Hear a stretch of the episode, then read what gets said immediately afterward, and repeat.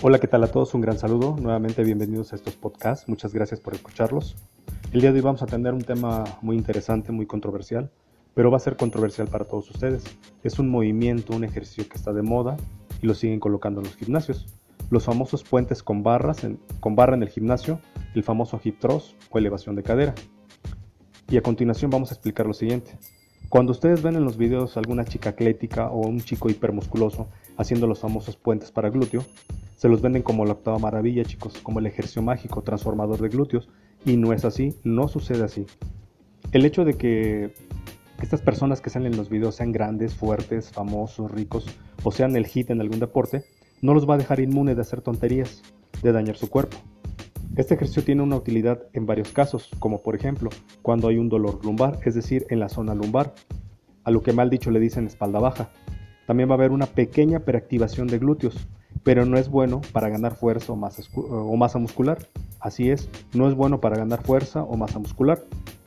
No es bueno ejecutarlo también con cargas altas y parece que hacen todo lo contrario. Le ponen toneladas y toneladas de peso al ejecutar este movimiento. Y aquí es donde siempre les digo y les explico con ciencia y anatomía. Nosotros los seres humanos evolucionamos y adaptamos una postura vertical, es decir, de pie, hace muchos millones de años y con eso nuestras estructuras fueron preparadas para sobrecargas compresivas, es decir, de pie, y no cargas perpendiculares para tu columna, que es lo que hacen en este movimiento. Ahora díganme si no están sufriendo un daño en su columna. Ahora, la falta de respeto a esta regla evolutiva puede generarte a lo largo, a largo plazo, problemas de cadera y columna. Así es, va a haber ciertos problemas en estas zonas. Esta elevación de cadera está de moda en todos los gimnasios, chicos y los instructores se los colocan, pero realmente se han preguntado si saben del daño óseo que te causan a largo plazo. Yo creo que no, porque te siguen colocando este ejercicio. Para ponerlo más claro y de forma biomecánica, este movimiento tiene una amplitud pequeña, lo hace perder un componente importante para ganancias de fuerza y de masa muscular.